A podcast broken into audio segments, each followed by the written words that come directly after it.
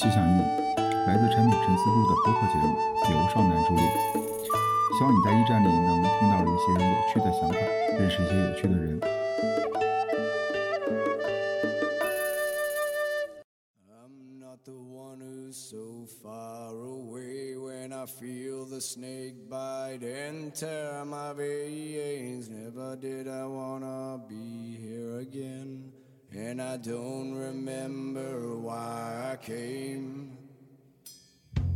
咱俩得切换一下普通话了。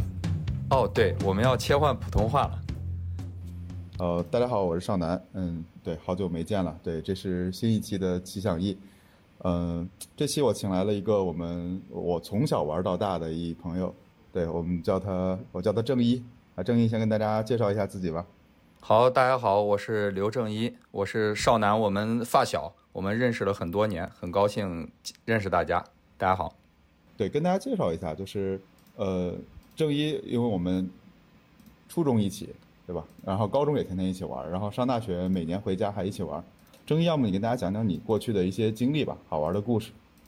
呃，行啊，我是呃少南，我们是初中同学啊，然后后来我高中再到大学，大学就其实离开了郑州，然后我在西安上的本科，然后学的通信相关的专业，然后后来研究生去的北航，然后学的人工智能和模式识别，所以我一直是其实学的偏技术型的工作。然后毕业了之后呢，然后当然没有从事技术，然后还是和技术相关吧。毕业之后去了腾讯做产品，做产品相关的工作。然后最早的时候在 QQ 会员，相信呃可能很多听众也是当时我们的用户了。然后每个月骗大家十块钱来来点个红名，对吧？然后去个广告。当然那个时候其实呃业务还算是比较容易。因为整个 QQ 会员体系，整个嫁接在 QQ 上，应该说是大平台上比较容易做的一个产品。我只要给一些简单的特权，搞一些活动，像 QQ 会员大概每年会做三百多期活动，然后大家其实就会那个年代冲冲冲，呃，付费率还是非常之高的，然后整个的营收啊，整个的利润也还是非常不错的。然后后来呢，就慢慢的做了一些 和服务电商。相关的业务逐步到了腾讯，呃，到了微信的整个商业化部门，然后做微信的商业化。就那个时候，可能更多的会和公众账号，然后呃微信支付打交道会比较多。然后还有后来的大家用到的朋友圈广告相关的，那是我们之前团队更多都在做的一些事情。就是微信的整个商业化体系，然后是当时的这个部门。然后逐步拆分，逐步做到今天这样一个规模的。然后呢，我离开腾讯之后，然后就呃创业做了一家公司叫真二网。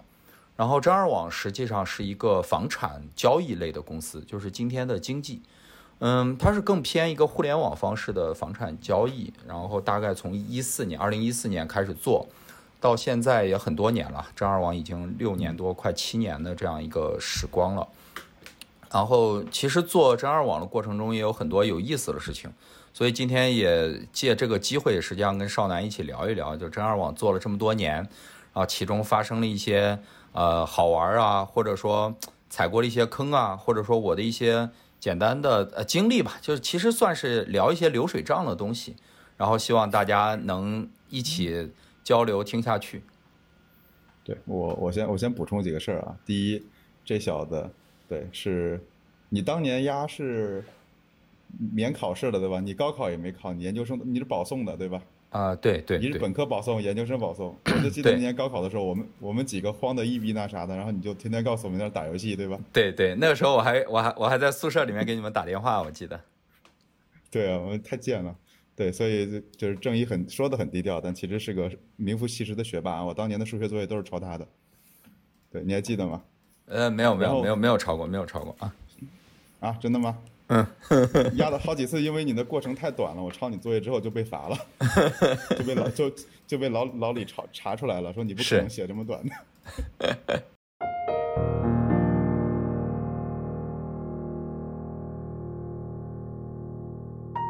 我记得当时你工作没几年吧，就打算回郑州创业嘛？对，那时候工作大概三年多吧，那时候工作了有。对，一四年、一五年，对吧？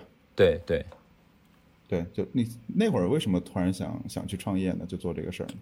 那时候实际上两个原因吧。第一个原因实际上是当时我就想回家，嗯，那时候实际上因为家里面的一些情况，然后就希望说能够，呃，回到郑州，啊，这是一个层面的原因。然后另外一个呢，就是，呃，跟当时的业务其实也有一定关系，因为整个腾讯实际上在一四年，特别是我们的业务体系内，那时候面对着很多的不确定性。就我我我记得在。最后一段时间，就整个微信商业化还没有路径的时候，我们其实有很长一段时间不知道做什么，就我也很迷茫啊。那时候就是结合着两个大的背景吧，然后呢，就其实希望去创业。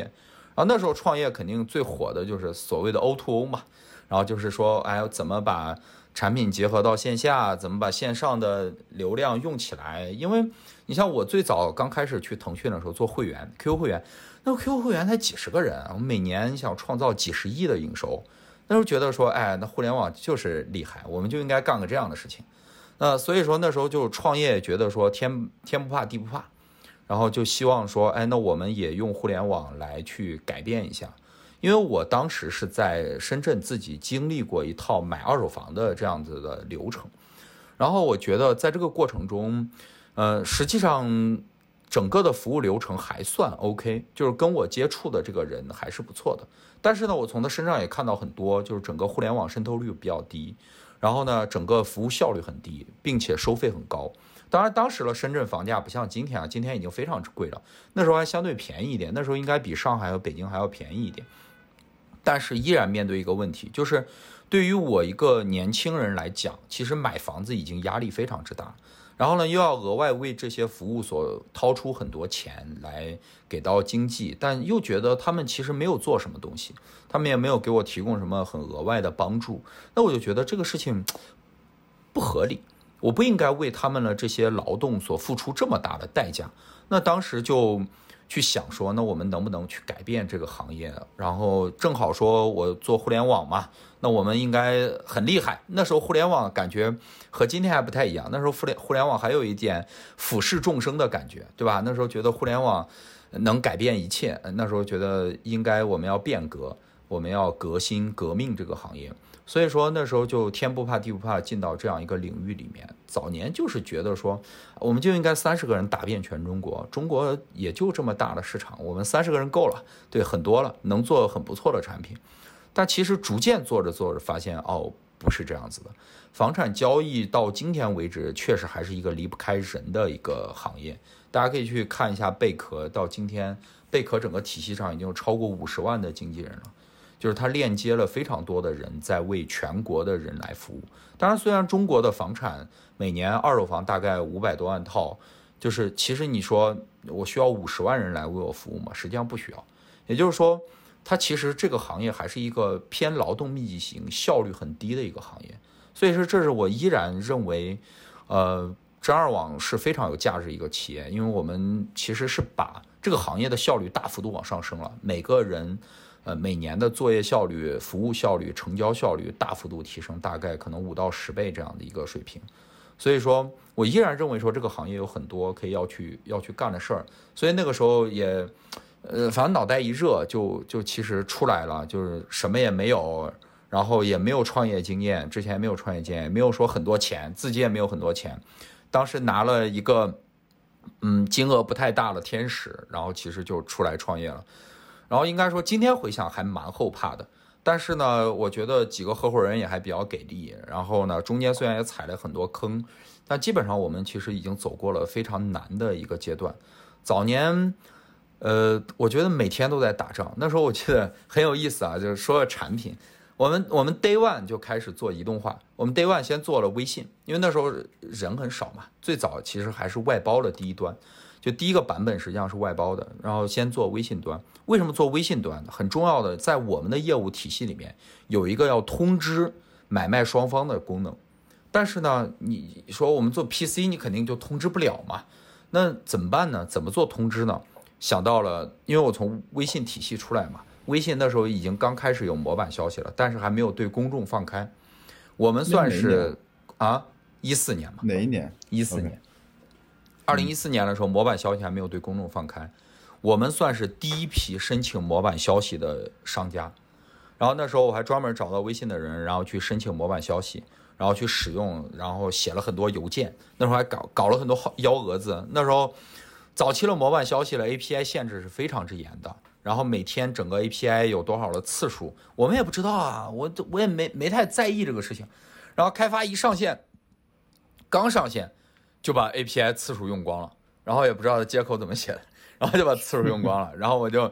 然后就一直在那儿，每天跟打仗一样，然后去给微信说：“哎，我们这个用光了，能不能给我们重置一下，或者给我们额度开的高一点，然后不要让我们那么快用光。”人家就说：“我们这个次数感觉不应该会这样子。”我说：“那不行，还是还是这个问题很多。”然后就早年就跟打仗一样在做这个事儿，然后所以就从这样子一步一步的没有服务人员到逐渐的有服务人员，然后慢慢的做做做做到今天，就大概这样一个。初始的你能讲一下？对，一四年那会儿，呃，你们是拿拿微微信做通知，那其他的竞争对手他们的是什么样状态呢？可能跟大家讲一下这个市场是什么样的。好啊，一四年的房产实际上那时候还是一个假房源变天的一个一个程度。那时候其实整个来讲还没有一个互特别强的互联网的团队来进到房产领域。然后那时候你像我们还是。那时候房天下还不叫房天下，还叫搜房。然后那时候应该安居客还没有被并，还没有被被五八并进去。然后整个来讲的话，就大家经纪人的作业还是去买端口为主。那时候假房源就非常多，所以为什么我们起名叫真二网？其实全名叫真实二手房。然后就是我们就觉得真实很重要，真实是用户非常关注获取用户、获取 C 端用户一个非常重要的逻辑，因为。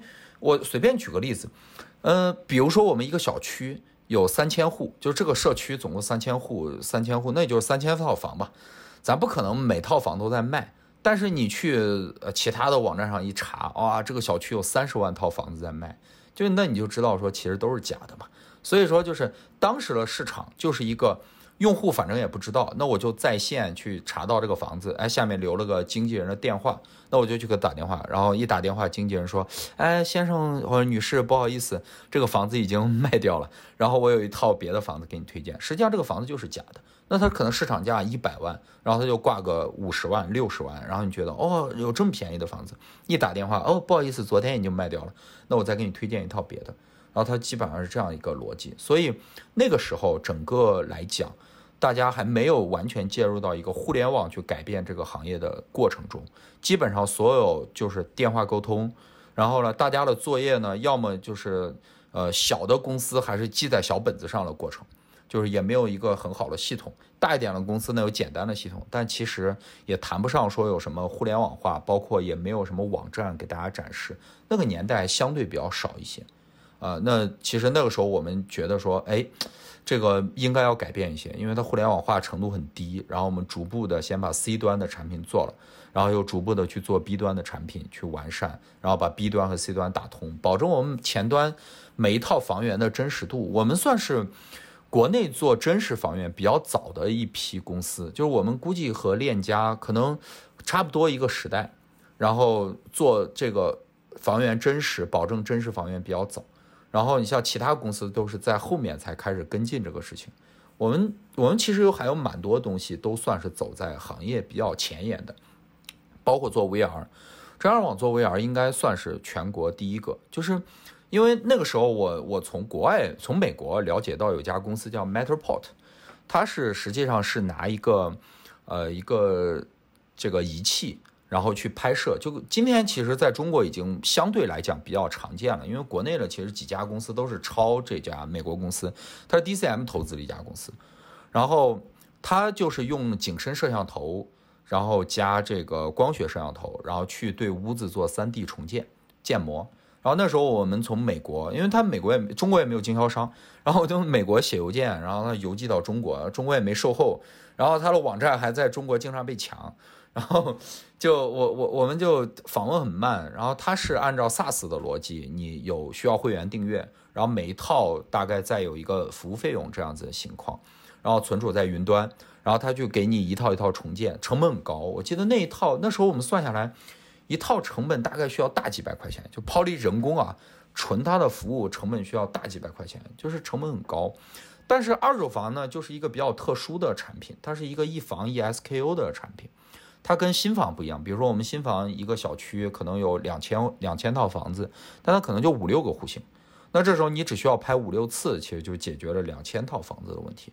但二手房不同，二手房一房一 SKU，你需要每套房子都去拍，但是你的市场销售占比又没有那么高，那这个时候其实你的成本就会变得异常之高。所以，我们整个 VR 的推进，在没有大资本介入的情况下，我们的 VR 推进还相对是比较慢一些的。但是，我们虽然用的早，但是其实，在到今天为止，我们整个 VR 化率啊之类的，嗯，不算是非常之高。当然，这个事情还是比较靠资本早期的推动，然后慢慢的、慢慢的，呃，技术随着技术不断的成熟，然后国内也有一些竞品出现，然后它的成本在下降，我们逐步才开始。在这个上面花了比较大的精力去去跟进这个事情，对。我记得当时咱俩不还聊过吗？我记得第一次设备你到了之后还拍照给我看嘛。对，对？对，然后对后来其实因为成本问题其实很难短期解决，毕竟你你的你的那个规模不够嘛。我记得当时你还跟我讲过一个怎么解决这照片的问题的，对吧？因为没有没有照片，肯定别人就不买这个房子了。是，对。包括当时你给我讲。我们我们去设计自己的拍照团队，然后去要拍照，然后怎么样解决光照的问题，怎么样解决入户的问题，解决照片流程的问题。然后当然这个事情对于内部管理来讲，它就是个激励问题。说白了就是你拿钱能解决很多问题，但是那你要怎么解解决钱花在更应该花的地方？然后包括说照片的后续处理流程。然后以及大家为什么愿愿意去拍照？因为你像早期的经纪人在做业务的时候，其实大家不在乎这些事情，大家觉得说，哎，我有个房子就可以了，我为什么还要去拍个照？我为什么还要这个叫什么？我为什么还要花花这个钱去干这个事情？其实大家不在乎，但是我们去看到的是什么？我们去看到，包括那时候美国已经非常在意这个事情，因为美国是独立经纪人体系。美国的整个经纪人的作业是非常专业的，他们整个所谓的平台或者品牌根本对他们没有任何支撑，他们都基本上是找第三方公司，有第三方的拍照、第三方的视频、第三方的 VR，有非常多这种第三方服务公司，有 SaaS 类型的，有有各种各样服务的方式，然后他们会采购这些呃服务，然后为自己的房源、为自己的呃客户去做这些服务。他们是非常有这种意识的，包括那时候新加坡其实也已经开始有这种意识，但中国这种意识其实不够强，所以我们早期就逐步的觉得，哎，这个事情要非常重要。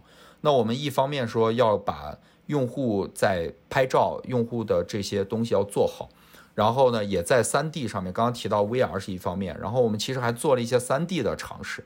你还记得之前我们其实还讨论过，我记得美团送餐之类相关的事情，对吧？其实也是一样的问题，就是它为什么这个行业它能越做越好，是因为它积累了大量的快递员送餐的数据，那它其实就相当于把这个城市数据化。比如说我在中午十二点，我送到这个社区或者送到这个办公区 A 栋的时候，我是应该走电梯还是应该走楼梯最快？我应该怎么走？当别人跟我说我是在四层三十六号的时候，那三十六号到底在哪里？我其实是不知道的。但是你当有了这些数据的时候，你任何一个人来，你都能快速的知道这个东西怎么走。这也是今天我们导航为什么我们到了一个新城市，我们给自己认识一样，我们很快的在这儿走路开车就就可以。我还记得早年我第一次去上海找你的时候，嗯，那时候我记得我自己拿个地图，真的。在路上拿个地图到处问人，然后各种问不对路，然后找不到路，然后我觉得有了有有了地图，有了 LBS，有了 GPS 之后，哇，这个世界简直不要太方便。我走到哪里我都给认识一样，我我都非常熟悉，我都给知道这个地方一样。我觉得这其实才是科技化给我们的进步。虽然说我们可能不曾去想说，哎，这个事情是不是真的有这么大意义？但实际上，当它融入到我们的体系之后，我们发现说它的意义还是非常之大的。对，哎，你刚才说的有一个细节，其实我记得咱俩也聊过。呃，你一直在讲，因为我记得真二网是一口价吧，对吧？对，就整个对，就是不管多少钱的房子，我们服务是一口价。对然后那会要求你的服务效率不断的提高嘛？对刚才说的数据化是一个可能很多人忽略的。哎，我记得你是不是比链家做的还早啊？房房产字典、房嗯、型字典吧。房产字典、楼盘字典嘛，是吧？楼对对楼盘字典，楼盘字典。楼盘字典我不算做的比他早，其实链家做这些事情还是比较早的。OK OK，我记得还有一个细节是，呃，除了除了刚才你说的那个用去建模用这些图片之外，我记得你还给你们的所有的业务员提供了大量的后勤支援，对，对吧？就在群里面怎么样？你可以给展开讲讲这一块吗？好，就是其实呃，从对于业务人员来讲，他们最重要的事情实际上就是做业务嘛。就我觉得说，你像业务人员，他最重要的就是为买卖双方提供服务。就是以前这个行业其实是一个卖信息的行业，就是我给你找了一个房，然后我其实不管了，然后我就觉得，哎呦，这个我提供很多了，我就把钱收了。所以说它导致了一个导向，就是说大家很在乎之前收到钱，所以他用很多坑蒙拐骗的方式，然后把钱收上来，算了，后面我就不管了。但是我们更在乎的是说，让大家把一个卖信息的角色变成一个服务的角色。所以这时候我们就做了一件事情，就是能把整个业务流程化，就是让每一个人关注自己要关注的事情。比如说我们的经纪人，我们叫房小二，我们房小二更多的是一个做签约服务相关的这一部分工作，他更专专注的在于说我为客户、为业主找到更合适的对手方去交易，因为它其实是个撮合交易过程嘛，他找到一个更合适的对手方撮合交易。然后那他怎么提升效率？就是降低摩擦嘛，降低摩擦之后，他就提升效率。然后但是交易之后，实际上真正的服务后面还有很多。我们说交易只是第一步，你今天成交了，你其实客户需要去贷款，然后卖家可能还需要去解押，会需要面对很多问题，需要去过户，然后需要去做物业交割相关的事情。那其实这个过程就会很复杂。那我们慢慢的就会觉得说，哎呦，这个事情应该分很多人来做，所以逐步把这个事情流程化。我们第一步实际上是在群里面做的，然后我们会给每一个这样的呃内部会去建一个群，然后不断的建群，建一个群，然后当时应该还会用一些那种在线协作的工具，第三方在线协作工具，会给每一个单子去建一个土度流，然后呢，土度流里面，然后当这个单子成交之后，去建一个这种三方的。呃，流建完流之后，写上每一步都是应该是谁在跟进，然后群里面会相互的艾特，相互说，啊，我这个单子该走到 A 那儿了，然后这个单子明天该走到 B 这儿了，啊，该走到 C 这儿了，然后大家去注意，然后逐步发现说，啊，那这个是应该在线化，然后我们就做了一整套前端对买家、卖家，然后内部工作人员，所有在这个服务链条里面需要关注的人都能够看到，用户打开自己的 APP。然后就会看到说，哦，这个单子成交了，后面明天该去面签了，明天该去贷款了，明天该去做物业交割了，明天该去过户了，该去怎么样子了，然后他都可以在里面看到。但他很在乎的是说，第一，我看到了；第二是说，哎，当我真的有问题的时候，我需要联系上谁？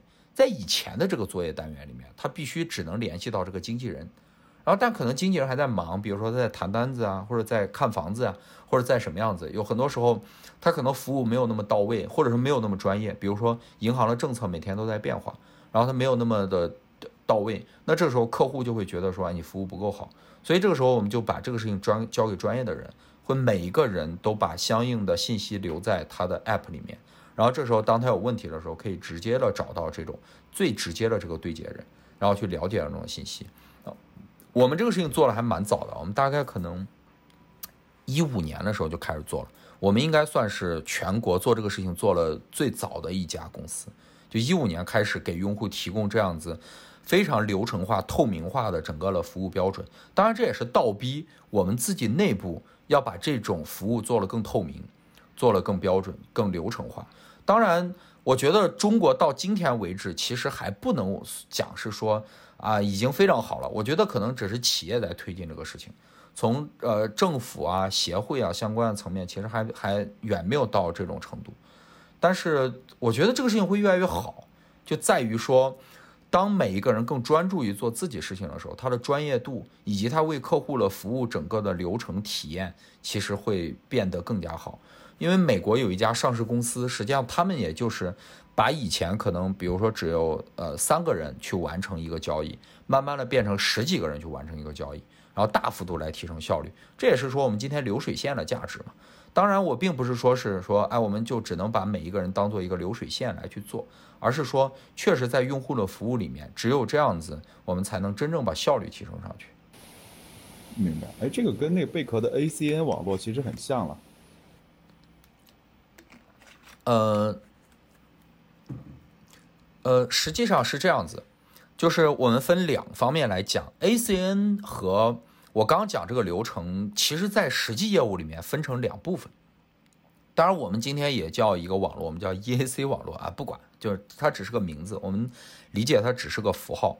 实际上它是两方面，一方面这是我刚刚讲的内部的服务流程，然后另外一方面是外部的协作流程，就是说什么呢？就是你的资源从哪里来？因为当我要成交的时候，买方、卖方，对吧？这其实是多方资源，包括经纪人。实际上，我们都假设说，我们把它当做一个纯粹符号化的话，那它其实是我们生产的一个一个资源。那这些资源实际上可能是你内部的，也可能是外部的。那你怎么让你的资源最大化？也就是在你的这个体系里面，能不能让更多的资源？融入进来，那你想要资源进来，你就一定要什么？你就一定要有一个标准化的规则。实际上，这就是这个网络所带来的价值。也就是说，当有人为我提供了某一项的资源之后，我对应的会给他相应的激励。实际上，这跟我们内部去管理很像。我们比如说，当内部去做管理的时候，我们针对于每一个部门、每一个岗位，我们为什么会做呃底薪，会做？奖励对吧？会做考核，会做呃提成，会做相应的东西。实际上，你是为了让他把资源，不管是哪里来的，让他把资源整个的建设在这个体系里面。那实际上对于这个网络来讲是一样的，因为到今天为止，我们的整个房源是没有一个底层的东西去支撑的。美国有 MLS，中国没有，中国没有一个协会或者没有一个机构来把中国所有的房源都数字化。这和中国的车很像啊！你像中国的车子为什么会有瓜子二手车？每天做广告做了天花乱坠的广告，就是因为这些资源太分散，我需要靠一个强抓手、强营销，然后能把这些资源拉进来。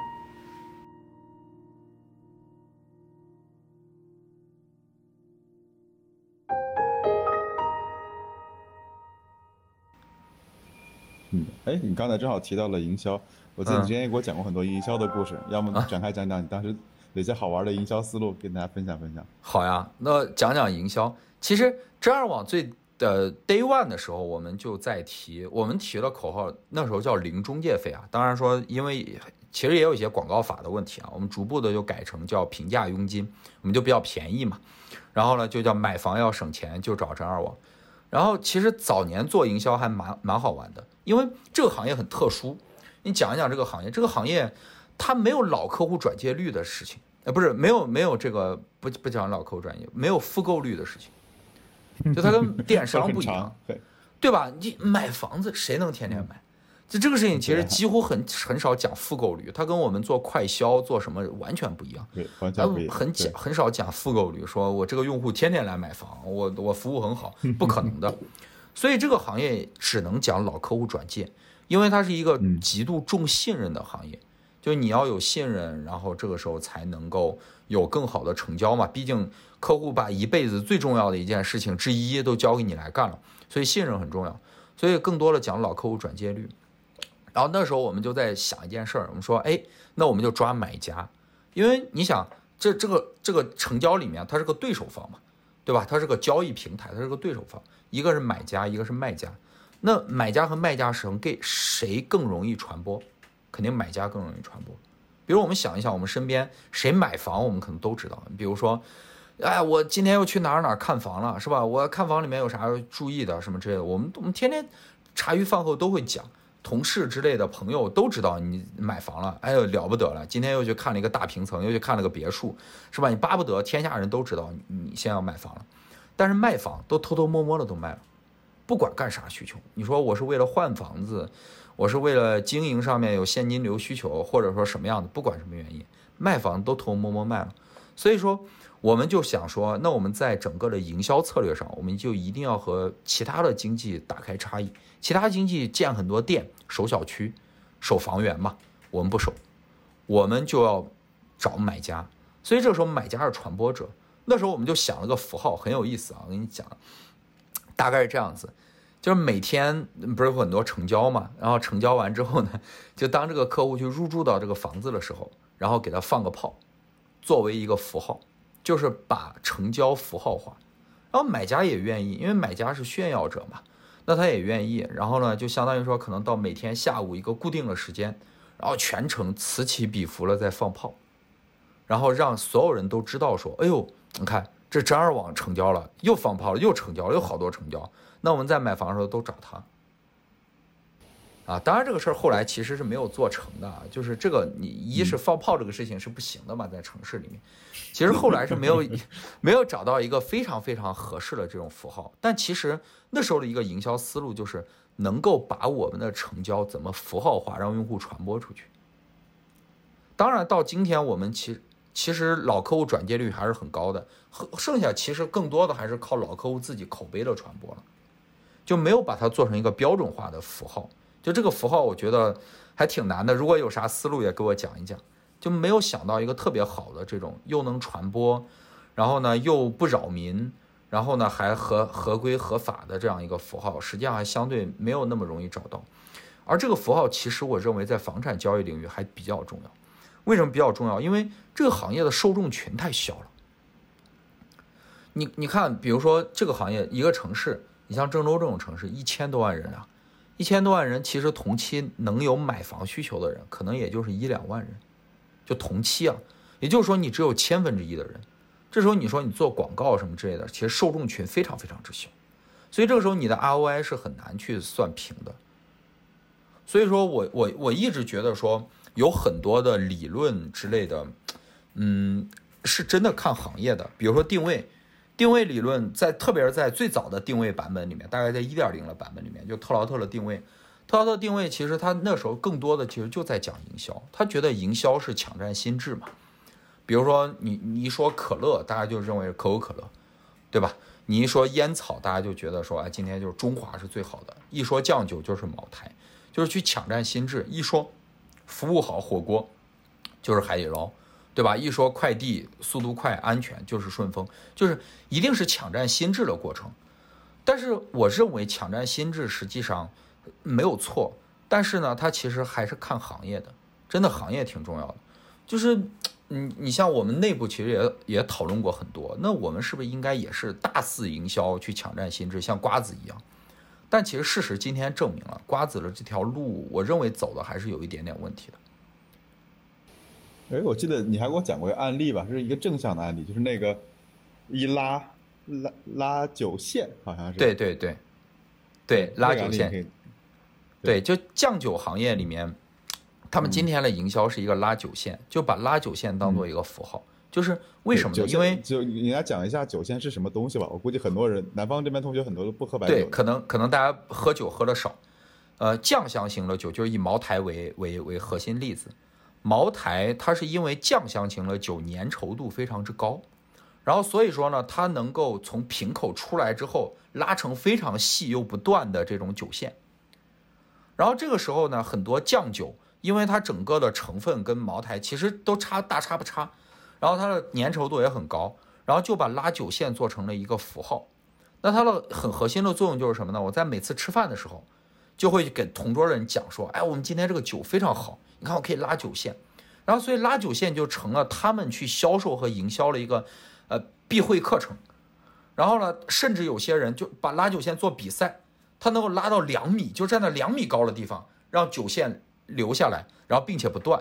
然后倒到一个小杯子里面，就比如茅台杯，它能够倒一分钟，就一分钟这一个小杯子还不满，就它可以想它的酒线非常非常之细。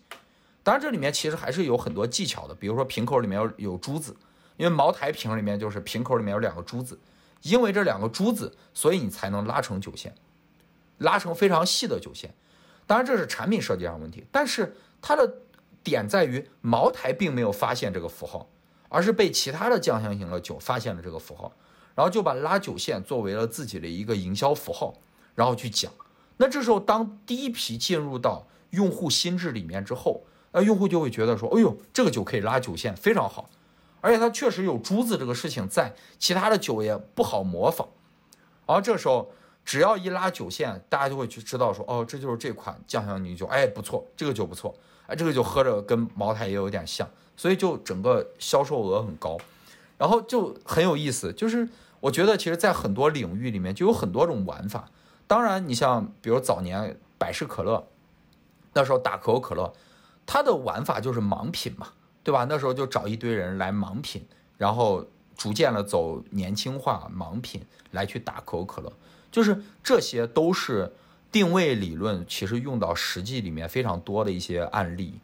然后，但是有一些行业，我觉得就可能不是非常适合，卖水就很适合，因为为什么？因为水的差异化很小。对吧？我们说今天这么多水，你说农夫山泉和怡宝有什么差别，或者和什么有对吧？没有什么差别。所以说金麦郎出了一个白开水，就就很火。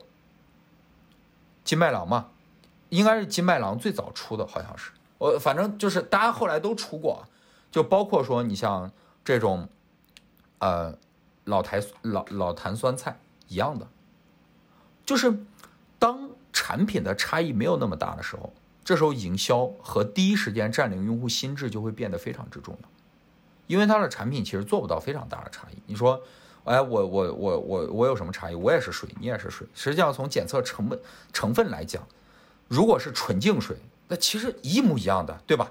我顶多只能在一些包装营销上面去再打一些概念。所以说，你说卖水的一定会非常想着我怎么千方百计的去换营销。然后这时候，它的核心价值就变成了营销，营销占据心智，就变成了营，就变成这个产品销售思路里面最重要的一个事情。但是其实还是很多产品还是以产品为根基的，因为产品里面可能还包含了一些资源，它比如说资源的独家性，你你就咱就举个例子，比如说加油站这个事情，你需要营销吗？可能不需要，因为它是一个完全资源导向型的事情。今天的铁路需要营销吗？可能不太需要。当然有有自己需要的地方，但是它可能从基础上来讲不太需要，它更多的还是一个资源导向型的。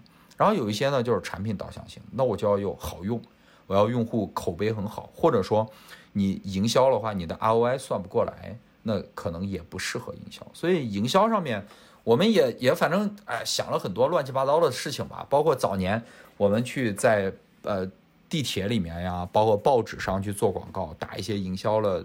差异化也是希望用一些比较便宜的方式，其实更多的去触达到用户，但是确实这个行业的用户群体是相对比较少的。哎，G 二里面你觉得让你印象最深的营销比较成功的事件是哪一个呀？如果让你举一个的话，我觉得就是那时候，呃，抵制我们嘛，就是行业抵制我们。啊，我觉得算是我还没听你讲过这个，算是营销里面我觉得比较成功的。就是其实我们去有时候去想啊，就是营销是什么？营销实际上是抓用户眼球，就是用户关注。有时候你你说你自卖自夸，你说我王婆卖瓜，谁听你的呀？没人听你的。所以为什么今天你看我们很多的新闻标题都变得我们很不愿意看？但是它从触达用户角度来讲是对的。从转化率、打开率来讲，就像早年在腾讯里面投 Tips 一样，就是它从转化率来讲一定是对的。那时候我们也想方设法说让用户关注我们，但其实你永远自己说自己的好，用一次可以，你当持续用的时候，实际上效果不会好。那时候我们刚刚开始发展的时候，我们刚刚开始开线下门店的时候，然后那时候整个行业里面就开始抵制我们，觉得我们哎这个。捣乱行业规则，然后呢不好好做，然后呢都是骗用户的，坑用户的钱，然后呢就来各种抹黑我们，甚至打我们的人，然后我们搞一些线下活动就来抹黑我们，还搞了一些联盟，做了一些假的宣传，然后去说我们。那这时候我们很简单，我们其实也不会通过，我们也没有通过什么法律，通过什么别的手段，我们就很简单，我们就把这个事件一五一十的传播。然后呢，很多的媒体，然后用户就会主动的去帮我们宣传。用户说：“哎，正二网确实不错，正二网的理念很好。”呃，那这些人是因为看不惯正二网，然后所以说就来找你们的事情，我们支持你们。所以这个时候你的传播度，哎，自然就起来了。在这上面，我们其实做了几件事情，我觉得还是非常好的，它的效果非常之好，然后又几乎不花钱。所以它是变成了新闻了，其实是对，对它其实变成新闻了，那肯定对啊。OK OK，这个有意思，这个我还没听你讲过。你你你相当于说你把负面变成了你的传播利器，这就是我觉得今天大家很多在说中国的很多包括大厂的公关做的不好，就是我觉得没有把负面当做自己传播的利器嘛。我们想说华为为什么在这个点上做得很好？华为的负面其实并不少，但华为其实每一次都把负面当成了自己传播的点。我们不管说它有没有借用户的心智，说哎呀打爱国牌什么之类的，我们不管这些事情，但它成功了，其实让用户了解了华为。你像华为早年只做 B 端产品，但是它其实进 C 端这么多，很很快就占领了用户心智。我觉得这和它的整个营销策略、它的整个公关策略是有非常大关系的。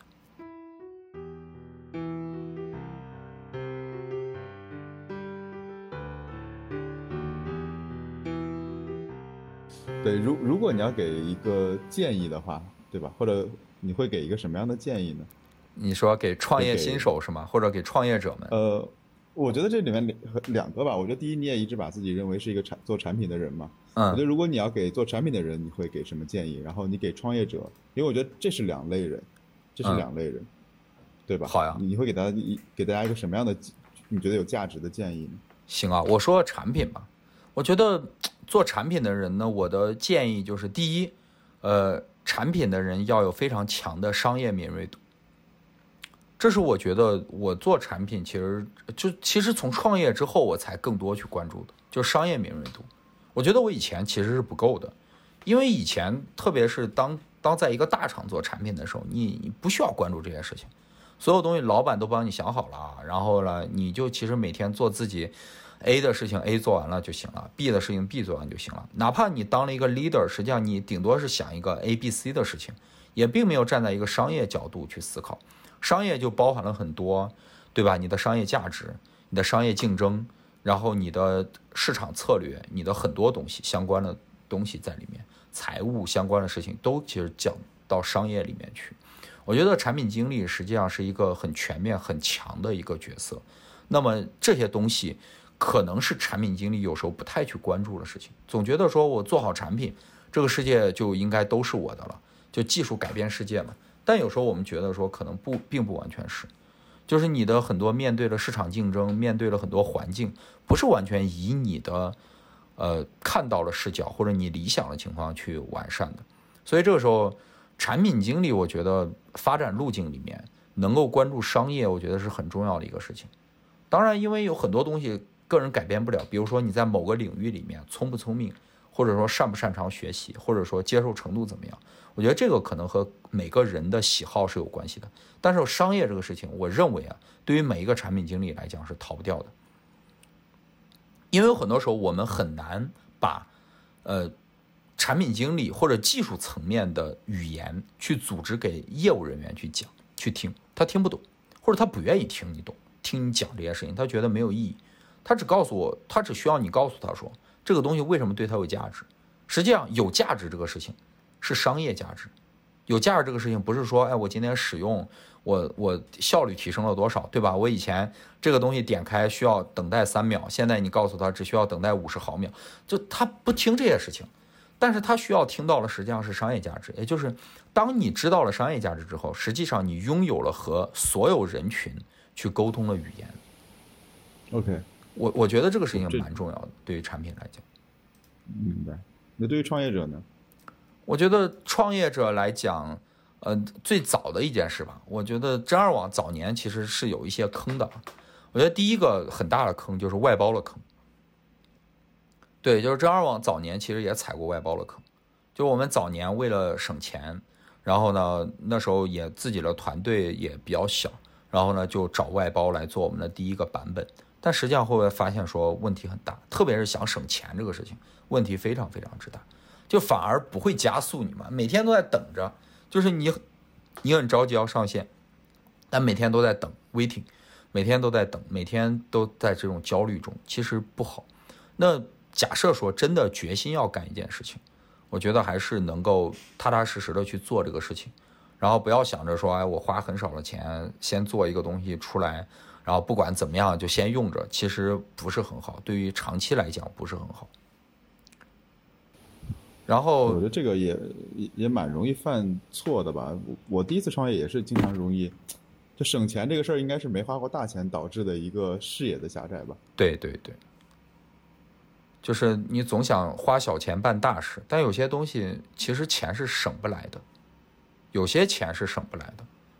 然后我觉得另外一个就是创业里面的坑就是合伙人，就是我觉得合伙人一个很重要的事情就是在于说，当大家有方向上分歧的时候，能不能互补？我觉得这个事情其实很重要。就这个，我觉得对于任何一个创业团队来讲，可能都会面对，因为我天下没有一样的人，我觉得完全一模一样的人也不会搁一起合伙。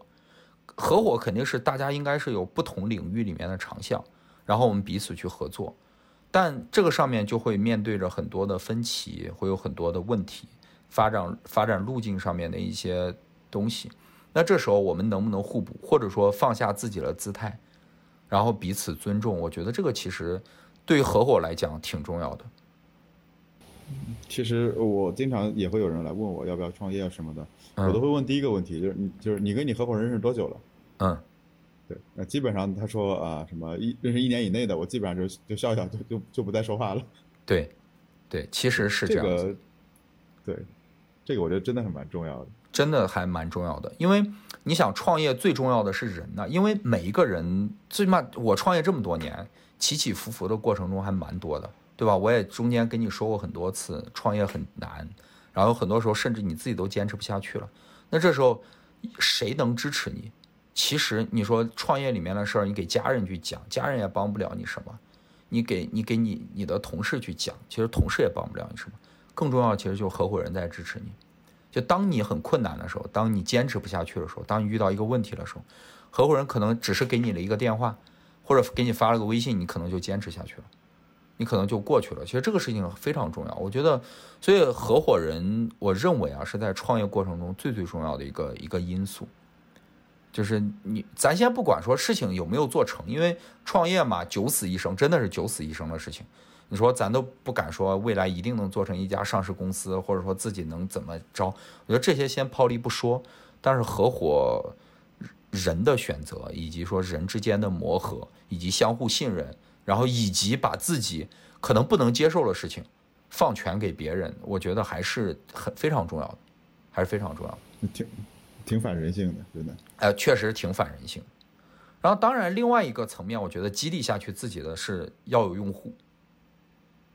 对，就是其实用户也是激励大家一个很重要的事情。有很多时候就是怎么讲，嗯，应该说这也算是自己给自己去找一个创业下去的理由吧，对吧？有很多时候我们觉得创业，你像特别是在早期，当你规模没有，或者说早期没有看到什么盈利能力，或者早期现金流还很差，或者说甚至融资也不顺的时候，那时候用户实际上是你坚持的核心动力。其实我刚突然你说那个，我突然想到了，其实咱俩这些年啊，相互吐苦水的日子不少。对，就就想一想，顺的时间好像不多，基本上顺的时间不多。我我觉得这创业常态了。对对对，刚开始觉得创业就是很浪漫啊，融资什么的。我估计你就是融完资之后，也就开心那么个半天。对，剩下就是就一就是就是解决完这个问题，就可以解决下一个问题了。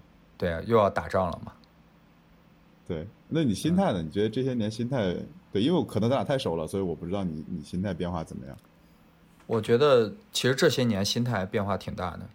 我我早年自己没有创业的时候，其实心还是很大的。我觉得那时候也不怎么操心，就无所谓，反正怎么做你你你也不用太太担心。但其实逐渐创业之后，我觉得我操了心还算是很多的，就整个。心态，我认为说，这倒也不是讲说放不下那种操心，我觉得更多的是觉得这是一份自己的责任。就这个上面的心态变化，我觉得是还比较大的。就这是一个你可能推卸不掉的责任，就是你你要为很多人负责，呃，包括为自己负责，包括为团队负责，为股东负责，就为很多人去负责。所以说，我觉得心态上最大的变化可能在这个上面。真的，这个也是，当然说每个人可能啊自己不一样啊，但我的感觉是说，我这些年比较大的一个变化，就可能在这上面变化比较多，因为这些年其实也忙于创业，很多以前的爱好啊，很多以前喜好实际上都丢掉了，因为确实时间变少了嘛，就是创业这么多年也没有怎么休过休过周末，然后呢也没有非常长的假期，然后呢出去玩的时间也少了。我记得那时候在腾讯的时候，每年都能出去玩两三次，但是你想创业之后，实际上出去玩的时间也少了。就整个来讲，时间被大大压缩，大部分时间其实都用来在业务上面，所以整个来讲，我觉得比较大的就是更操心了。然后从大事儿到小事儿，可能都都必须要更多的去投入精力。那在这个过程中，当然我觉得自己是肯定有成长的，包括呃。变得没有那么的容易，也会控制脾气了。我觉得我现在也会控制脾气了。我记得很小的时候，你你包括你啊，还有身边的朋友也都说过我脾气不好。我确实以前脾气不好，对吧？经常容易脾气都不好。对，就经常容易一弄就就就发火了，一弄就怎么样了。但是其实创业之后，真的让我在这个上面慢慢的去改变。有时候我觉得说，他可能不是你脾气暴躁，或者说你着急就能够解决的事情。你可能更多的去想说怎么样去找到路径，我觉得这个上面还是有一些很大的成长，这个我觉得是要感谢创业在这个过程中的一个一个东西。对，那刚刚也聊了有一个多小时了，然后呢也跟大家讲了我们俩怎么认识的一些小段子，然后郑毅也分享了很多关于产品、关于营销，然后关于创业的一些事情。郑毅，你还有什么话跟大家再说吗？嗯。啊，就非常感谢大家听到这里。然后整体来讲的话，就是给大家，呃，唠唠叨了一段时间，关于我在真二网这些年关于产品啊、营销、创业上的一些自己的心得吧。希望对大家的整个，呃，自己的工作呀、生活和创业有一些启发，有一些帮助。如果后面大家有兴趣的话，也可以加个微信，然后我会让少南把我的微信号放到这个这个介绍里面。然后，如果大家有兴趣的话，我们可以下面去交流。好，谢谢大家，谢谢大家。好，那就这样，谢谢大家，拜拜。